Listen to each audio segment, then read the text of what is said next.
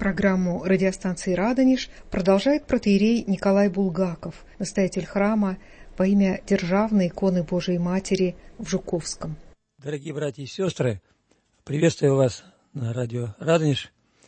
Мне бы хотелось сегодня вспомнить одного удивительного человека, встреча с которым запомнилась для меня на всю жизнь, хотя она произошла больше 40 лет назад.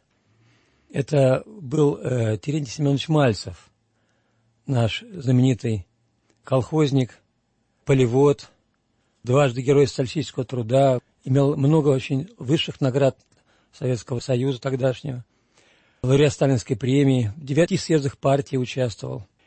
И вот в 1976 году в журнале «Театр» мне дали командировку с тем, чтобы я поехал к нему поговорить о театре, вот с колхозником о театре. И два дня мы с ним провели, причем оказалось, как он сам сказал, он говорит, сегодня 30 сентября, по-старому завтра Покров. То есть он жил еще тогда по старому стилю, в 70-е годы. Он именно о театре сказал очень важные вещи. Мы сейчас много говорим о культуре нашей, какой ей быть, что должно быть на сцене театра. И, конечно, наша рафинированная интеллигенция скажет, что ну что колхозник понимает в искусстве, что он может понимать в театре. Но дело в том, что он говорил о том, чем болела его душа, и о чем сейчас, может быть, еще даже важнее нам говорить, потому что с тех пор мы многое даже еще утратили. То есть еще больнее стали эти вопросы, которые тогда он поднимал в нашем разговоре. И он как раз именно говорил о том, о чем нужно бы сейчас говорить вообще в обществе, какие задачи ставить. И, естественно, он считал, что и театр не должен стоять в стороне от этих вопросов, важнейших для народа. И вопрос о нравственности именно для него был самым главным. А этот вопрос и для нас очень сейчас важен. И вот когда мы вспоминаем нашу жизнь, которая была тогда, в советское время, время ведь идет, и мы начинаем воспринимать прошлое плоско, не так объемно, каким оно было тогда на самом деле, в жизни, в живой в жизни. А те, кто тогда еще не жил, даже не родился – и вовсе могут однозначно воспринимать. А на самом деле история, ведь она должна нам говорить о том, как была жизнь во всей ее сложности, неоднозначности. Жизнь, она ведь всегда живая, неоднозначная, нет худа без добра, говорит наш народ. И вот именно в этой беседе, которая тогда у нас состоялась, что важно? Она говорит и напоминает нам о том еще, что вот в этом году мы будем с вами вспоминать 30-летие духовного возрождения нашей жизни, которое началось с празднования тысячелетия крещения Руси. У нас будет в этом году праздноваться 1030 лет крещения Руси. И вот эта беседа с Мальцевым говорит о том, что всегда у нас были люди, душа которых болела за нравственное состояние народа. И в советское время не меньше, чем в нынешнее. Нравственные вопросы поднимались и в лучших произведениях литературы и искусства тех лет. Последние 30 лет мы называем временем нашего духовного возрождения, так оно и есть. Да, конечно, несомненно, произошли очень важные изменения в нашей духовной жизни за эти десятилетия. Нам были даны в этом отношении великие возможности. Открылись храмы, к нам пришла православная книга. Терентий Семенович Мальцев, Царствие ему небесное, своим тревожным словом призывает нас не успокаиваться, быть духовно бдительными, смиренными. В чем-то и очень важном мы пошли назад по сравнению с нашим прошлым, и дореволюционным, и советским, сочетание которых так ярко отразилось в его личности. Особую злободневность имеют, по-моему, сегодня слова Терентия Семеновича о созидательной роли искусства, помогающего народу в укреплении его нравственных основ. Тогда и подумать было невозможно о государственной поддержке развращающего псевдоискусства, которое в наши дни так агрессивно требует свои права на главные сцены страны. Мы тогда оба не думали, что два русских советских человека, как много в нас было христианского, в нем оставшегося навсегда от прошлого, а во мне опирающегося на толщу веков зреющего будущего. И знать не могли, что самые важные мысли Самые яркие примеры, которые слышал от Мальцева в те два дня, буду вспоминать, уже проповедуя Самвона. Незадолго перед смертью Терентий Семенович сказал, «В старом календаре от 17 сентября есть четыре святых. Вера, надежда, любовь и мать их Софья. Софья-то – это мудрость. Чтобы направить дела, требуется мудрость. Значит, надо верить, надеяться и любить. Вот вся мудрость. Климент Семенович Мальцев прожил долгую жизнь. Он родился в 1895 году, а умер в 1994 году. Почти сто лет прожил. И вот мне бы хотелось вам прочитать отрывки из той беседы, привести его слова, которые он тогда сказал, это было в 1976 году. «Перед человеком нашего нынешнего времени стоят задачи немалые», — говорил он тогда, «а значит и перед героем современной пьесы. Если он их не решит, оставит на будущее, может, слишком поздно будет. Вопросы эти неминуемые. Вы посмотрите, что делается с природой сейчас. Как мы ее безобразим, к чему подходим уже. Ведь я вам прямо скажу, сейчас и в лесу, и в степи тихо, и летом, и зимой. Никого не стало, ни птиц, ни зверей разных. А что такое Родина? Ведь это и природа наша. Человек создал большие производительные силы. Так вот, надо их не во вред природе, а во благо обернуть. Это ведь и во благо самого человека пойдет. Материально-техническую базу-то легче сделать, а человека потруднее. Я тогда вспомнил слова Андрея Андреевича Вознесенского, поэта. «Все прогрессы реакционны, если рушится человек». Да, и он согласился тоже с этим. «Надо нам нравственность скрепить», — говорил Теремен Семенович Мальцев. «Разложиться-то легко, а в обратную сторону-то потруднее. Дисциплинка теряется среди нас. Корыстолюбие, знаете, все больше такое пошло. Вот даже возьмите колхозников наших. Разве такие были раньше? Не стало того энтузиазма, какой раньше-то был. Сейчас вот все часы, да денежки, да бутылочки. Вот искусство должно бы сейчас встать на это, показать это все, показать таких людей, которые бы задумывались над этими вопросами, которые бы понимали, что нужно всему этому поворот сделать, и думали, как этот поворот сделать, с чего начать. Такие люди и были бы героями пьесы. А поворот нужен большой. Надо исправлять нам то, что мы упустили из виду каким-то образом. Пока еще не все потеряли свое сознание, надо, чтобы оказывали влияние такие люди, чтобы влияние не отрицательных лиц было заразительным, а их, чтобы они были противодействием тому, что происходит в обществе. Каким я представляю себе героя современного театра, говорил он. Первое. Он должен быть трезвым. С пьянства все начинается. Человек должен быть трезвым и душой, и телом, а раз телом и душа будет трезвее.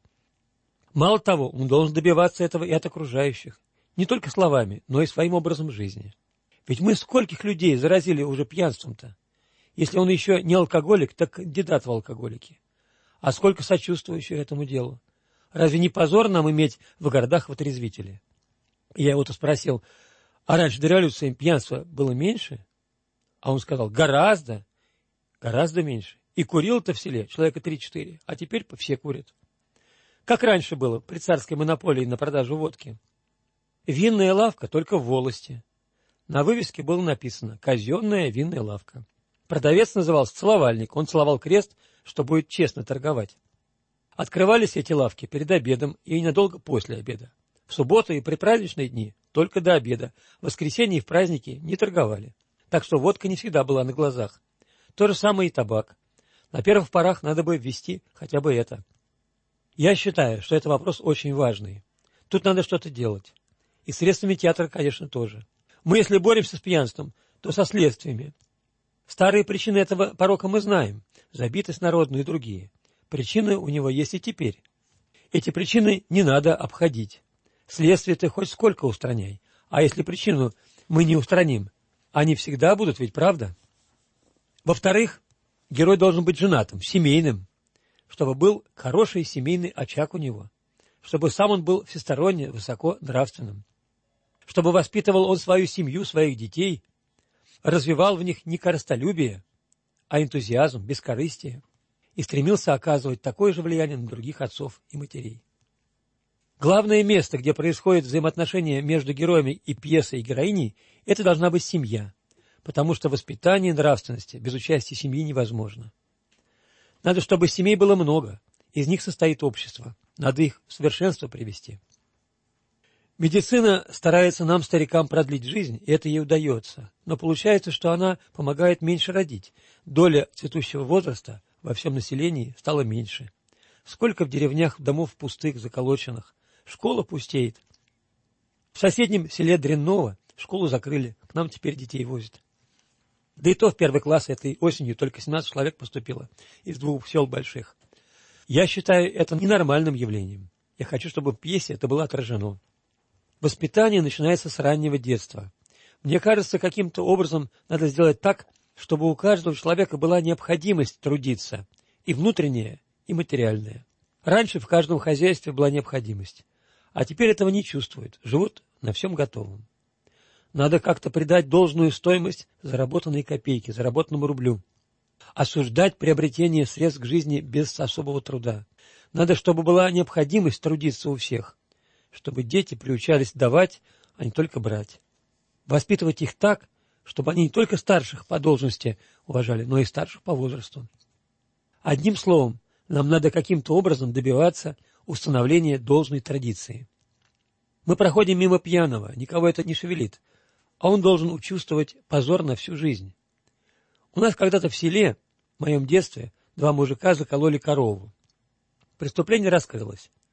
Общество вынесло решение сослать. Их сослали. Один из них потом приехал, валялся в ногах, только бы приняли снова в общество. Если хоть на две недели кого-то посадят, и он возвратится потом в деревню, то такого до самой смерти звали острожник. А теперь, если кто-то совершил преступление, отсидел, он не чувствует на себе отношения общества. Об этом тоже стоит подумать, поговорить в пьесе. Я не то хочу сказать, что если кто-то раз оступился, того не надо в общую жизнь впускать. Я читал Шукшината, Карину Красную, есть у меня его двухтомник. Вообще у, у Мальцева была библиотека личная, пять тысяч книг. Причем, когда он открывал эти книги, показывал, вот и Шукшина тоже показывал мне, многие страницы, там многие места были подчеркнуты красным. Обращал внимание даже на какие-то обороты, такие удачные, э, стилистические. Я про то, чтобы человек не хотел совершать преступление, должно быть соответствующее отношение общества, и он должен его чувствовать. Мы знаем, он продолжал, что дети наполовину своего времени попадают в руки учителей. Мы не можем сказать, что учат в школах плохому, но и хорошему не учат. Воспитывать нравственность может тот, кто сам обладает нравственностью. Словам меньше верит, чем примеру. Я вот думал, где же причина? Какая тут цепочка выстраивается? У нас в Шадринске есть пединститут, а Мальцев жил тогда в Шадринском районе Курганской области, в селе Мальцево. Год назад, он говорил, осенью студентки приезжали сюда в село и работали в поле. И вот после этого я получил из сельсовета заявление о том, что после окончания работ девушки перепились, пригласили молодежь, часть окон вышибли. У меня возник вопрос, кто виноват? Девушки? Я слышал, в Баторино была такая же история. Откуда у них это родилось? Девушка должна в первую очередь иметь стыд, скромность. Это украшает девушку. Ведь это молодежь, а ей трудно всему такому противостоять. Как у Шукшина в «Карине Красной» это показано. Всякие дружки, которые тянут назад. Преподаватели в институтах таких пекут. Видимо, сюда тянется цепочка. Это их касается. Обладают ли они сами нравственностью? А над ними есть министерство. Как они сами на все это смотрят? Когда в пединституты берут на учебу, за основу надо брать не только баллы по грамотности.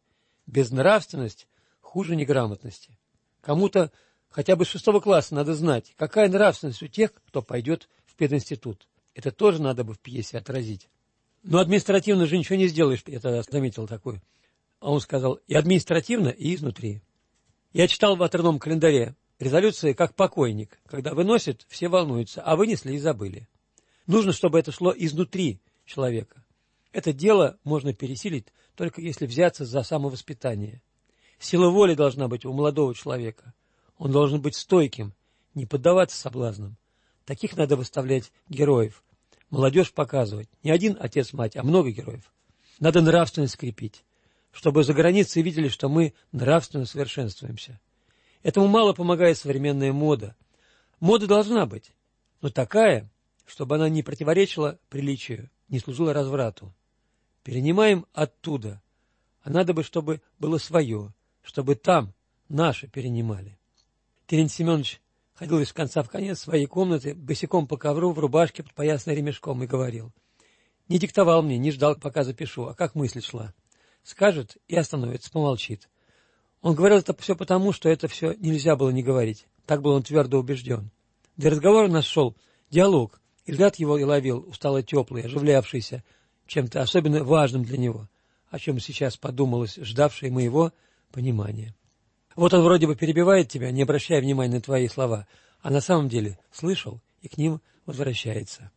Надо, говорил он, чтобы в школах такие учебники были, такие дисциплины, которые бы детей знакомили с тем живым, что еще осталось в природе. Водить детей на поля, показывать. Теперь все поняли, что красота и ценность нашей природы быстро падает. Разве леса теперь остались? Хозяина нет, никто по-настоящему ими не владеет. Птица не стала, зверей не стало. И очень быстро. Поэтому это и заметно стало. Я был на Западе. Запад перенаселен, а все-таки леса там сохранены. Мы думали, что края нашему краю не будет, а он пришел быстрее, чем там. Не стало в лесу ни тетерки, ни рябчика, ни глухаря, ни вальшнепа. Мы этого не чувствуем, а ведь их тоже пора в Красную книгу заносить. Жаворонков даже не стало. Перепелочку на магнитофоне только услышишь. А сколько их было перепелочек? Мы вредных насекомых травим, семена протравляем, отравляются птицы, гибнут. Это невозвратимо. А то, что еще осталось живым, добивают охотники. Почему нас до сих пор сквозь пальцы смотрят на охоту? Я сейчас вопрос ставлю так. Надо союз охотников распустить и охотников разоружить. Теперешних охотников разве можно сравнить с прежними? Город теперь весь вооружен. Как охоту объявят, так прямо нашествие в лес. Чуть не с пулеметами идут на зверя. За какой-нибудь несчастной птичкой гоняются, лишь бы только ее убить. Кровавая охота. Нужно, а это очень нужно, чтобы природу сохранить все-таки, создать при совете министров Государственный комитет по охране и восстановлению природы и дать ему широчайшие полномочия, власть большую. Борьба будет трудной, очень трудной. Ведь бороться-то с кем придется, и с пьянством тоже. С кем в первую очередь? Если бы были только рядовые охотники, а ведь сколько министров-охотников. На больших постах находятся охотники. Сейчас не минуем, не минуем этот вопрос. Не всегда зло злом кажется. Сорняки на полях убиваем, а при этом губим тех, кто их пожирает. А сорняки приспособились и живут. Тоже кажется благо автомашина, а для природы это плохое средство передвижения. Раньше разве кто-нибудь из города в деревню и поедет? А теперь, когда завели автомобили, выезжают каждый выходной, ездят по полям, все потоптали, всякой гадости оставляют после себя, грязь, бутылки. Если дальше так пойдет, что будет? Автомобиль – роскошь. Нужно, не нужно, всем хочется его иметь. Везде же автобусы ходят. Надо делать упор на общественный транспорт. Раньше разве кто-нибудь ездил лечиться от ожирения? Зависть у людей появилась. Мы пока молчим об этом, но это есть. В 20-х годах, во второй половине, Сберкасса у нас в селе объявила, что принимает вклады под велосипеды. В 1931 году вышел мне велосипед. Купил я велосипед пензенский. Полезный вид транспорта. Стал на нем ездить. Ну, плохо, часто попадал во всякие ямы, падал. В городе мне сказал один человек, неправильно ты на велосипеде ездишь. Ты смотришь под колесо, а надо вперед. Как же, думаю, вперед? Нужно же видеть, где колесо по земле едет. А потом оказалось, действительно, нужно смотреть вперед, чтобы колесо ехало там, где надо. И стал я ездить, никуда не попадая. Так и здесь, во всем этом. Нужно нам смотреть вперед, если мы хотим, чтобы у нас и сейчас все было в порядке. Вперед надо смотреть, чтобы не падать. Раньше женщина знала, что если она свой плод уничтожит, то ее ждет ад. Сейчас у нас рост населения за счет мусульман. Чистая совесть надо иметь каждому человеку. Вот тут-то и может что-то сделать культура, театр. Культура в долгу перед этими вопросами, в большом долгу. Хотя, конечно, чтобы такой поворот сделать, одной книги или пьесы тут недостаточно. Все поднять на ноги надо. И начать это надо сверху. Есть, конечно, и такие люди, которые душой болеют за это дело. Я знаю их, этих людей. Составить бы такую пьесу, все это продумать, чтобы она страшно могла влиять на зрителей. Зритель-то сам привык к тому, что происходит так, как он видит это каждый день. Как бы его так встряхнуть, драму написать, а может быть, комедию. Такую, как Островский писал. Как он умел все показывать. Как он разоблачал купечество. Теперь ведь тоже надо кое-кого разоблачить, и не очень маленьких. Лесть все мы грешно ее любим. Правду нужно говорить, правду. Ведь не обманешь. Все равно не обманешь. Вот на рынке лежат на витрине яблоки, а все равно тебе наложат из корзины, а не с витрины. И все знают, что дадут им не таких, как на витрине. Вот идет человек пьяный, ты видишь, что он сейчас в яму попадет, так нужно ему сказать. А другой посмотрит на него, ну, мол, и ладно. Так кто же правильно поступит? Тот, кто предупредит, или тот, кто промолчит? Если кто возьмется за составление такой пьесы, может ко мне приезжать. Я подскажу, что нужно делать. Вот эти размышления Терентия Семеновича Мальцева, они говорят нам о том, что правда в искусстве – это не только показ того, что происходит плохо, всяких язв жизни. Правда в искусстве, она неизбежно должна касаться и самого высокого в жизни, непременно должна касаться самого высокого в жизни. Должна давать людям идеал, стремление к идеалу. И людей, конечно, которые в жизни тоже есть. Это тоже правда, что есть такие люди, которые стремятся к идеалу, к самому высокому в жизни.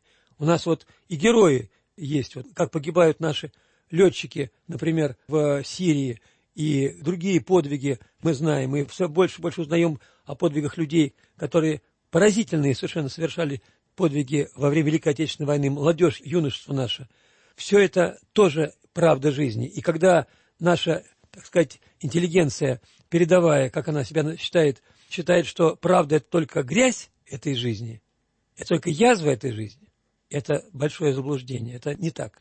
Жизнь – это отсечение одной стороны жизни, как будто ее не существует, она существует на самом деле, и показ, как якобы за всю жизнь представляет всю жизнь только ее черная сторона. Причем о том, какое воздействие на зрителя это окажет, что он должен вынести для себя, что он должен вынести для жизни своей, при этом вопрос такой даже и не ставится очень часто, к сожалению.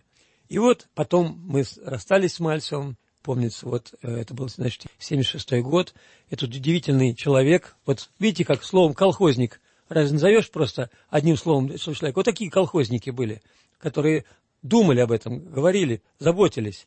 Вот. Его потом избрали почетным академиком в Союзной академии сельскохозяйственных наук и почетным гражданином России за заслуги перед народом в деле сохранения и развития лучших традиций российского крестьянства. И вот мы с ним потом, после всех этих бесед, расстались, и был такой сильный очень снегопад, даже было сомнение, удастся ли к нему добраться в его село Мальцево. И помнится, очень острые тогда поднял вопросы Семенович Мальцев, настолько острые, что опубликовать полностью этот очерк с записью этой беседы тогда не удалось даже.